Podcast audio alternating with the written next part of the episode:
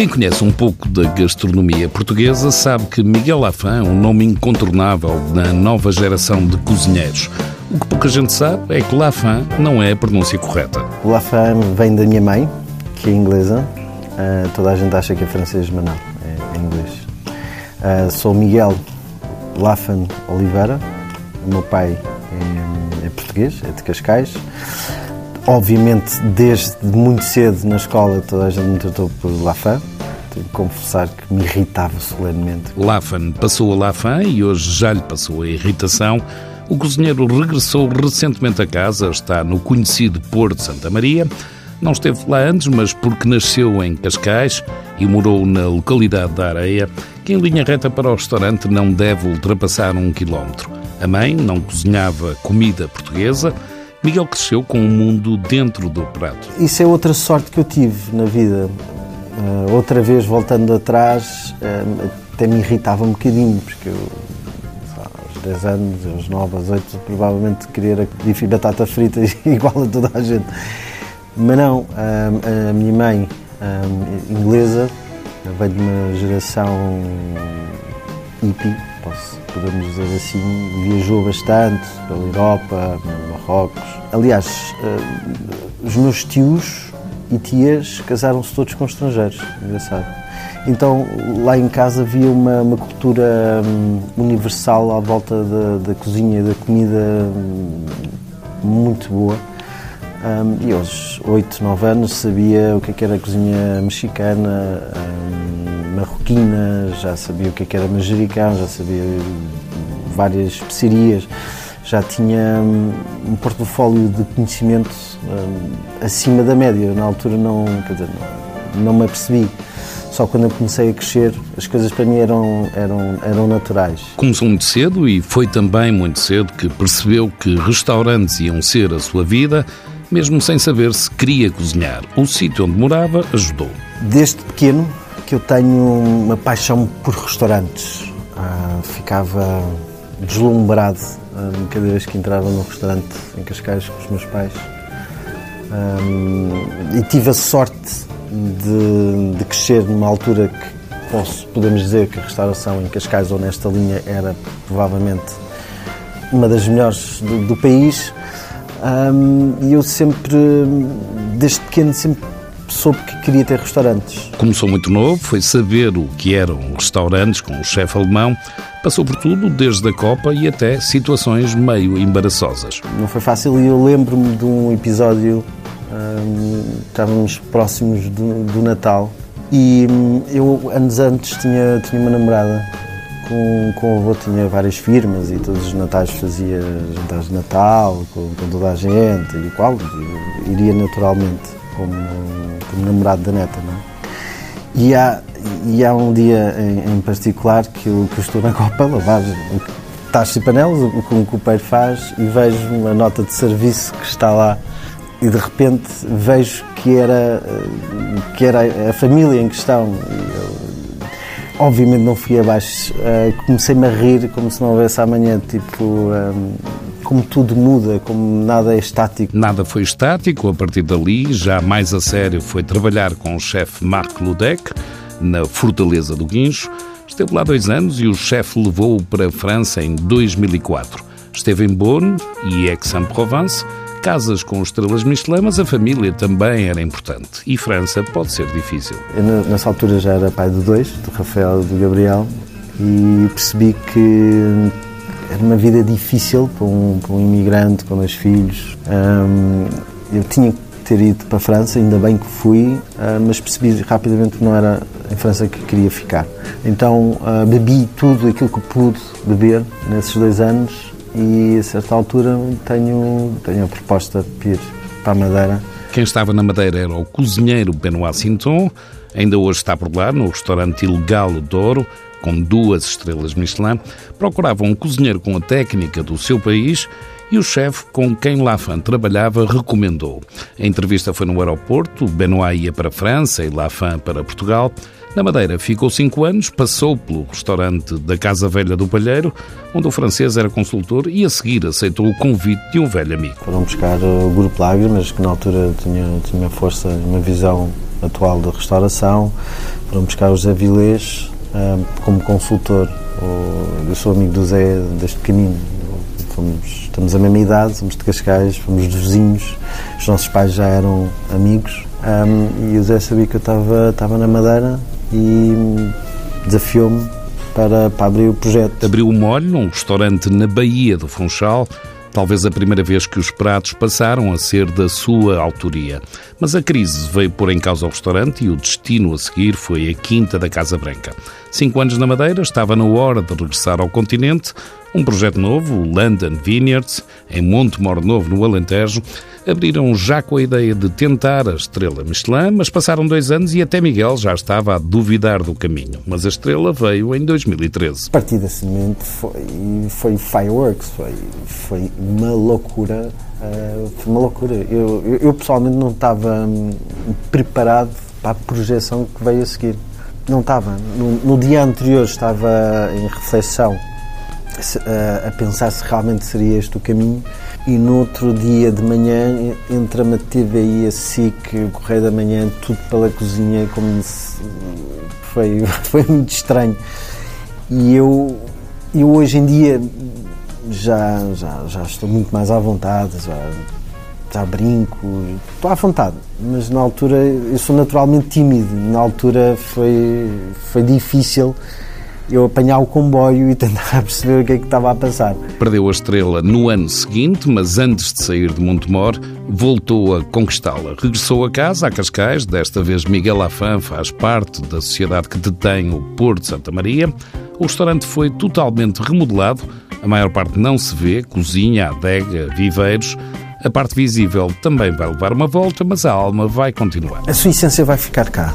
Hum, esta casa hum, como está, tem 25 anos, está ótima e continua bonita, mas é, é necessário evoluir, nem que seja para concorrer com o meu, meu grande amigo José Vilês, que vai abrir aqui ao lado. Um concorrente de peso, mas a amizade é mais forte, para já Lafan tenha uma linha de rumo para a casa. O que eu acho que o Porto Santa Maria tem, tem que fazer é fazer o seu peixe grelhado, é escolher o seu peixe, o melhor peixe, sabê-lo grelhar uh, ao pão, ao sal, uh, saber escolher o marisco, saber cozinhá-lo. Depois a magia, a magia acontece tudo à volta é nas, mais nas guarnições. é um bocado por aí que eu tento tento ir ou tento pôr uh, a minha mão. Acho que as guarnições podem sim serem mais atuais, mais golosas. Miguel também está no restaurante Atlântico do Hotel Intercontinental do Estoril. A marca Chicken All Around avançou no Eiras Park traçou uma linha de Oeiras, Estoril até Cascais, regressou a casa e o mar está muito perto, e isso nota-se no Miguel Afã.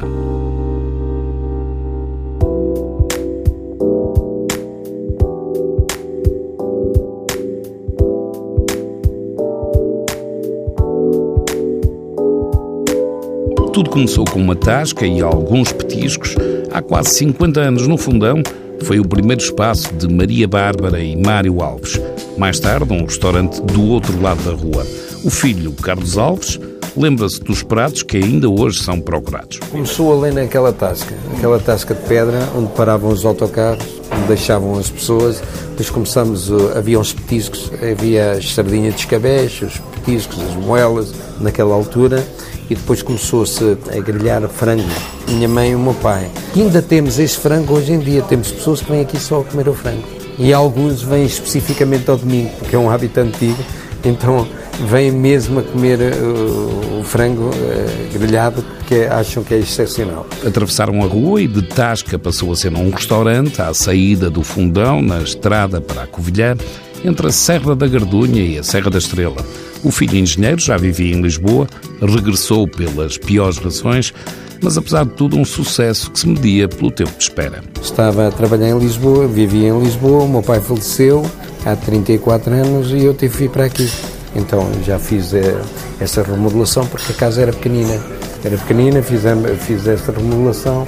Depois disso só sofreu mais uma alteração e tinha muito, muito movimento. Era preciso as pessoas darem fazerem lista de espera, fazerem lista, mas uh, durante muito, muitas horas. Anos bons, uns melhores do que os outros, ainda hoje mantêm pratos que tornaram a casa famosa. Cabrito assado à padeira e grelhado na brasa, mas o típico é assado à padeira. Fazemos, temos sempre, é excepcional, é mesmo muito, muito bom. Temos o leitão do monte, que é outro prato típico da, da, da nossa zona. É um leitão que é criado no, no, no monte, embora possa ter uma, ter uma alimentação diferente e é grelhado como se fosse cortado às fatias e é grelhado como se fosse cabrito. Os pratos tradicionais da região e um tubérculo que não há muita gente a conhecer. De formato parece uma cenoura, mas o sabor é semelhante à batata. Chama-se xerovia, mas há quem o conheça por pastinaca. É um tubérculo que se dá muito bem aqui na, na nossa na Cova da Beira, que foi deixado pelos romanos e que não se dá, não se dá bem em certas zonas do país e era o, era o, o tubérculo que acompanhava normalmente os pratos de carne, porque antigamente não havia praticamente peixe, o peixe era o bacalhau e só quando havia ou sardinha. Até que surgiram as batatas, portanto, vindas da América. Quando surgiu a batata, substituiu a xerovia. Claro que nós continuamos sempre com a xerovia. Eu, quando era miúdo, também comia xerovias ou cozidas ou fritas, é, mesmo com batata cozida, bacalhau. Carlos lembra-se melhor das xerovias da infância, é claro, e de alguns segredos. As xerovias da minha mãe era, sabiam um pouco diferente do comum, é que eram estrumadas com um estrumo de galinha nós tínhamos galinhas, ainda temos, capoeiro, antigamente até pocilga tínhamos, para, para, para, eram alimentados com restos do, do restaurante, agora já não. E a Xarovia tem uma particularidade, quando vêm as geadas, a primeira geada, e aqui nesta zona há geadas, começa a saber a anis. Xarovia é um tubérculo que tem o formato de uma cenoura, mas é branca, parece um nabo, mas a rama é diferente, nem é, nem é, nem é parecida com um nem com o outro e, e, é muito saboroso. As xerovias ainda estão na carta, sempre houve quem se desviasse do caminho para provar o petisco. Um amante da xerovia era o falecido uh, escritor Eugênio de Andrade. Olha, aqui atrás de nós, na mesa ao lado, ele, ele vinha aqui da última vez e esteve com, uh, com o Dr. Paulo Louro, do Jornal do Fundão, e e ele vinha aqui porque gostava muito de xerovia, nós tínhamos. A minha mãe tinha xerovias quase um ano inteiro.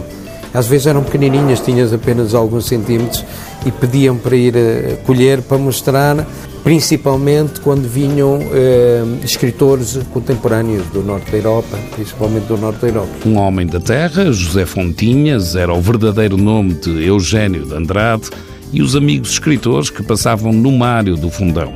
Naquele restaurante há muito mais para comer, ensopado javali e camarão tigre a Mário, e alguns pratos que ficaram para a vida. Há pratos tradicionais como a panela no forno, que só fazíamos aos sábados. E era um prato inventado, foi inventado há muitos anos por um, por um hoteleiro que era muito famoso aqui na zona, que tinha a hotelaria quase toda, e foi o pai, que foi, foi ele que ensinou os cozinheiros principais que existiam aqui, inclusivamente eh, os nossos cozinheiros antigos, trabalhavam para ele. E, e então o que é que acontece? Ele inventou aquele prato os filhos tiveram alguma hotelaria, mas não deram muito seguimento, então não havia ninguém a fazer panela no forno. E durante alguns anos, nós fomos os únicos que mantivemos o, prato. Depois, a pedido de uma pessoa que veio para o turismo do Fundão, que provou, gostou tanto, ele veio de fora e gostou tanto, sugeriu-nos que fizéssemos a panela no forno e a, e a, a tibórnia e o arroz carqueja durante um mês, todos os dias.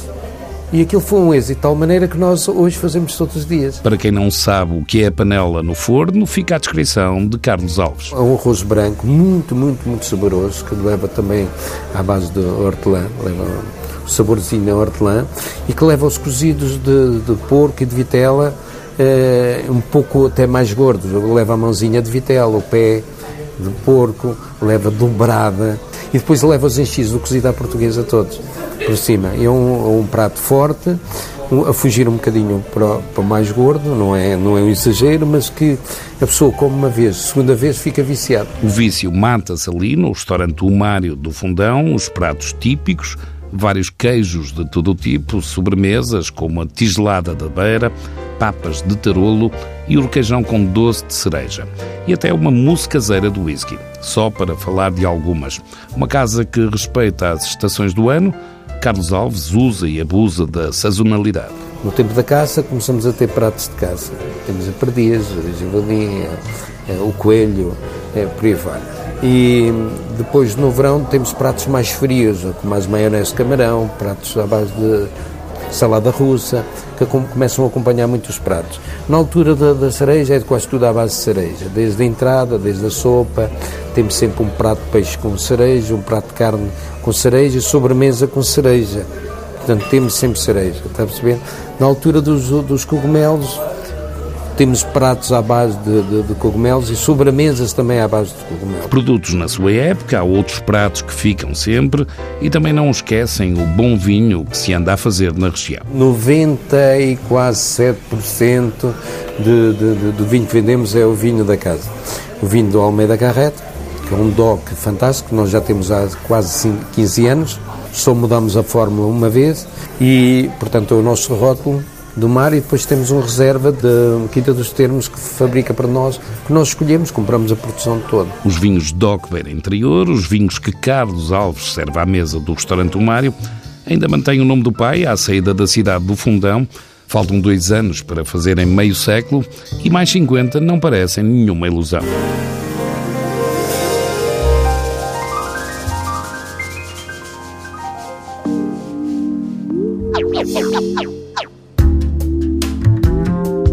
Este mês é o aniversário de um bar que atravessou gerações no Porto, 31 anos de labirinto na Rua Nossa Senhora de Fátima, a dois passos da Boa Vista.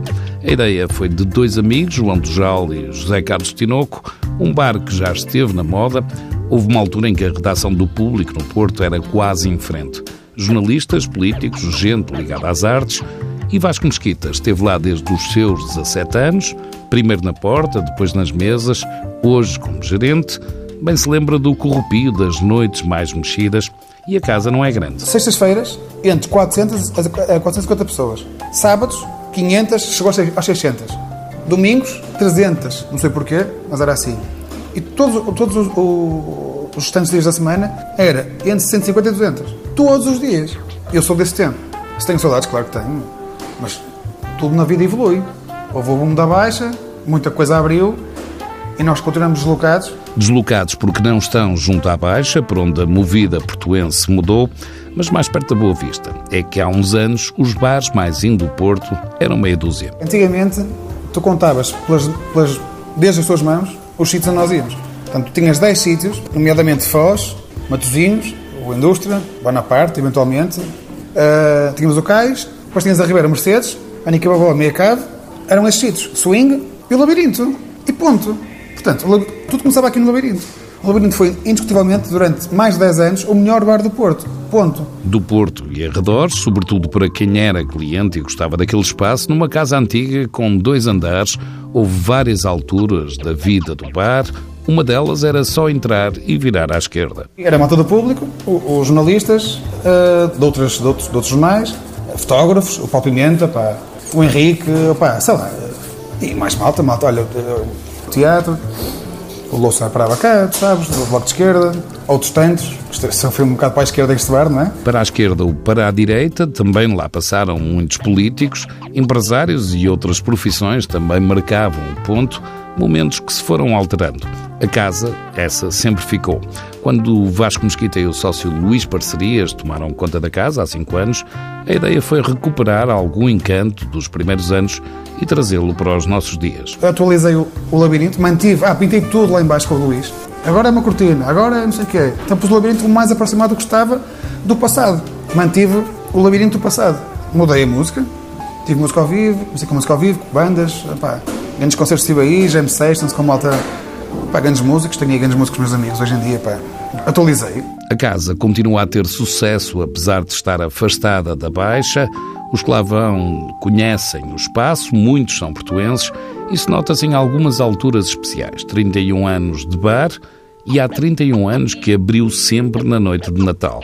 Vasco esteve lá sempre também e agora aproveita para ver os amigos. É aquela noite que eu não vejo as pessoas, os meus amigos, o ano todo, eu não vejo parte deles. Já estão casados, com filhos, com o seu trabalho, já não vêm cá. Mas nessa noite estão cá todos. Para mim é uma felicidade e eu vi trabalhar. 5 minutos, não interessa. Fogo. Mas são 5 minutos começou assim. três meses. É uma satisfação para mim, é lindo vir cá no Natal e eles, eles virem cá. Pá, não vêm todos, mas, mas vêm sempre alguns. A tradição do Natal é para quem conhece a casa, mas não só. Houve consoadas que pareciam romarias e até filmagens e reportagens foram feitas nesse dia. Continua a ser um dia especial. O Labirinto faz este mês 31 anos, uma referência no Porto e não só, uma casa que viu nascer um jornal que reuniu muitas vidas diferentes, muitos planos e conspirações, muitos copos se ergueram para brindar e, o mais importante, juntou amigos e promete continuar.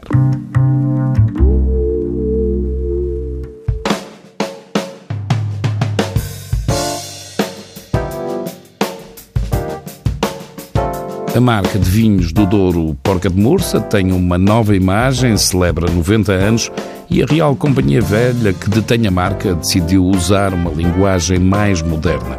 Os primeiros vinhos a usar a nova imagem vão ser o Porca de Mursa Tinto 2017 e Porca de Mursa Branco 2018. O Hotel Eva em Faro está de cara lavada, agora chama-se Eva Senses Hotel. Todos os quartos foram remodelados e há uma aposta em gastronomia e audiovisuais. A ideia é estimular os sentidos e um dos destaques vai para o bar do terraço sobre a Marina de Faro. Ainda no Algarve há um novo hotel, o Grand House em Vila Real de Santo António. É a nova vida do Grande Hotel Guadiana de 1926. Fica bem no centro da cidade, conhecida pelas ruas em quadrícula, onde o Marquês Pombal criou uma pequena Lisboa. A Grand House recuperou a arquitetura arte nova do edifício.